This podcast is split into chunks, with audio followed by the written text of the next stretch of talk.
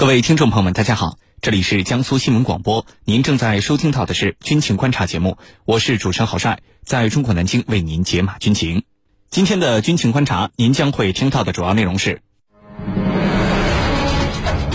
芬兰计划在俄芬边界修建铁丝防护栏，芬兰为什么要这么做？俄芬关系前景如何？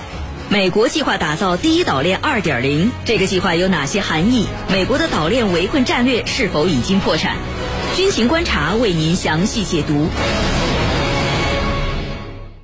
今天节目之中，我们邀请到的两位军事评论员分别是军事专家陈汉平和军事专家袁周。军迷朋友们，大家好，我是陈汉平。军迷朋友们，大家好，我是袁周。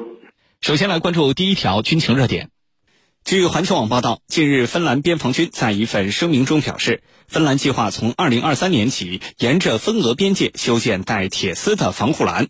芬兰总理马林此前曾表示，议员们达成了关于修建防护栏的共识，这个项目预计将会花费3.8亿欧元，计划将于2026年完工。马林表示，修建防护栏的主要目的是帮助边防军监控并防止可能出现的大规模非法移民。芬兰与俄罗斯拥有约一千三百公里的漫长边界，这是欧盟成员国当中最长的。那么，芬兰为什么要这么做呢？俄芬关系的前景怎么样？接下来我们一起关注。袁教授，芬兰和俄罗斯作为邻国，这么多年来了啊，从来都没有修过什么边界防护栏。那么这次芬兰突然提出要修，这到底是为什么呢？好的，关于芬兰在和俄罗斯接壤的边界地区修建铁丝网防护栏这件事啊。呃，芬兰政府有一套自己的说辞。哎，我们先来听听芬兰那位曾经在夜店里疯狂的女总理是怎么说的。按照这位芬兰总理的说法，芬兰将在一千三百公里的边境线上修建一百三十到两百六十公里的围栏，主要是防范可能出现的大规模非法移民，加强芬兰的边境管理，以确保边境得到良好的控制，而且呢，还能够让芬兰可以先发制人的影响边境局势。但是实际上，我们知道啊，一道铁丝网根本起不到马林所讲的作用。非法移民并不会因为波兰建了这么一道铁丝网而减少，更不会因为这道铁丝网就不去冒险偷渡国境。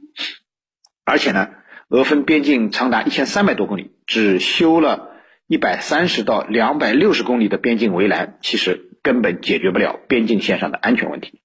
即使这一段完全建好了，还得三年之后。如果说芬兰已经面临大规模的俄罗斯移民的危险，那么这道围栏修建好之前，难道俄罗斯移民就不来了吗？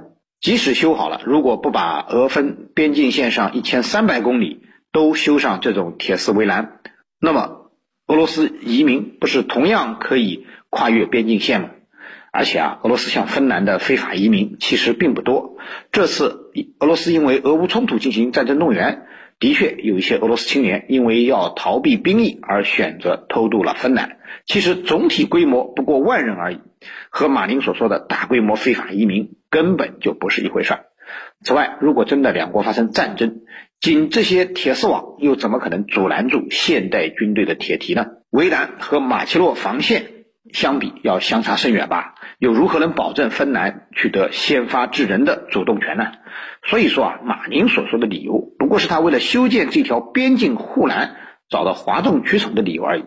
真正的原因并不是他所说的那样。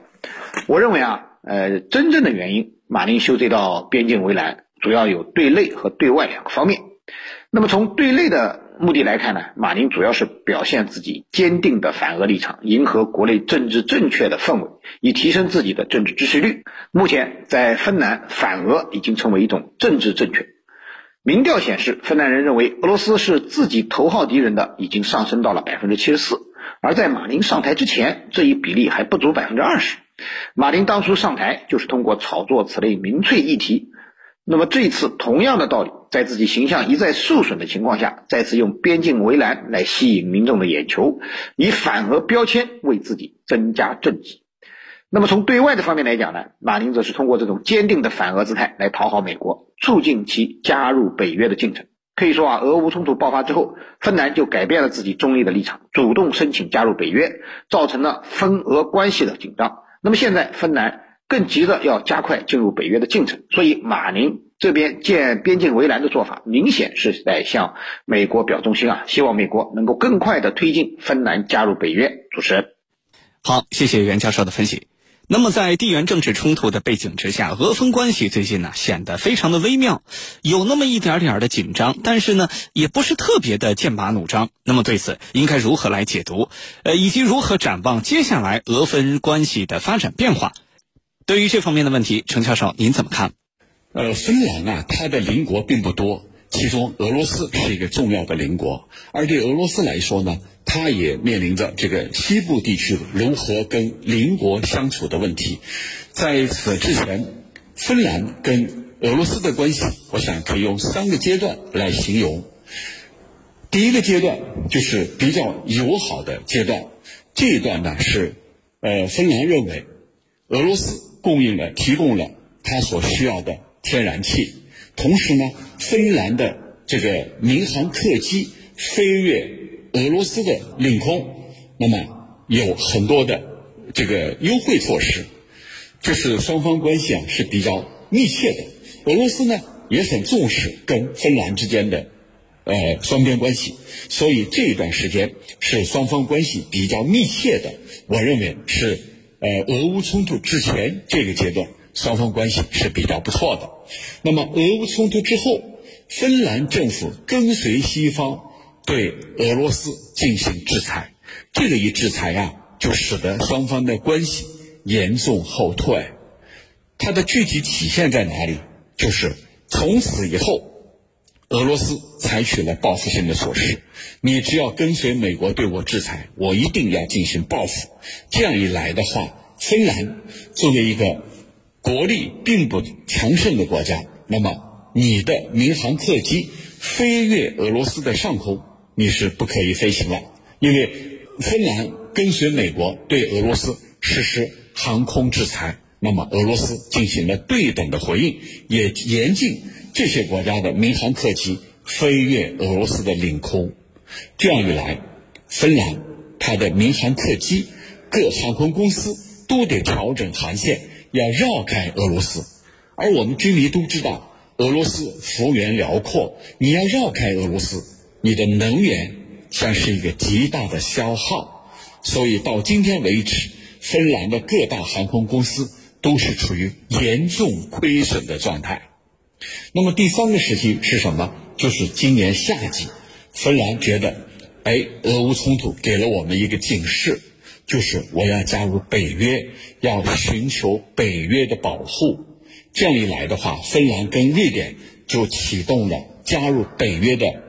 这个程序，那么这就意味着未来俄罗斯跟芬兰的边界线就变成了俄罗斯跟北约的边界线了，这就是发生了一个质的改变。而芬兰跟俄罗斯有多少长的共同边境线呢？一千三百多公里，这就意味着未来俄罗斯将直接面对北约。俄罗斯是反对呃这个芬兰和瑞典加入北约的，但是芬兰跟瑞典在美国的煽动之下。决议已定，就是一定要进入北约体系里头。那这样一来，双方的关系更加严峻了。那么，俄罗斯对一些国家实施了断气行动，就是断绝对你的天然气供应，其中就包括芬兰这个国家。我觉得这是双方关系出现了质的改变。那么，未来俄芬关系它的走势是什么？我觉得芬兰只有几百万人口，这个国力并不强，经济经不起折腾。那么经历了这次切肤之痛，我认为他一定会有所收敛，他会理一理我该怎样和一个大国相处。我倒认为未来芬兰会适度进行调整，不至于跟俄罗斯形成像乌克兰那样的敌对关系。这是不会的，一定会有所调整、有所改变，从而使得呢双方有回旋余地。毕竟啊，芬兰更多的是有求于俄罗斯，而不是有俄罗斯有求于芬兰。因为无论从哪个方面，俄罗斯都是芬兰非常重要的贸易伙伴，非常重要的邻国。基于这样的考虑，我认为双方的关系不至于破局，相反。可能会进行一些微调。你看，现在有些国家就微调了，不再参与针对俄罗斯最新一轮的制裁，因为制裁历来是一把双刃剑，杀了别人也捅伤了自己，叫杀敌一千，自伤八百。我想芬兰啊，应该是会意识到这一点。主持人，好，上半段的节目就是这样，稍事休息，军情观察马上回来。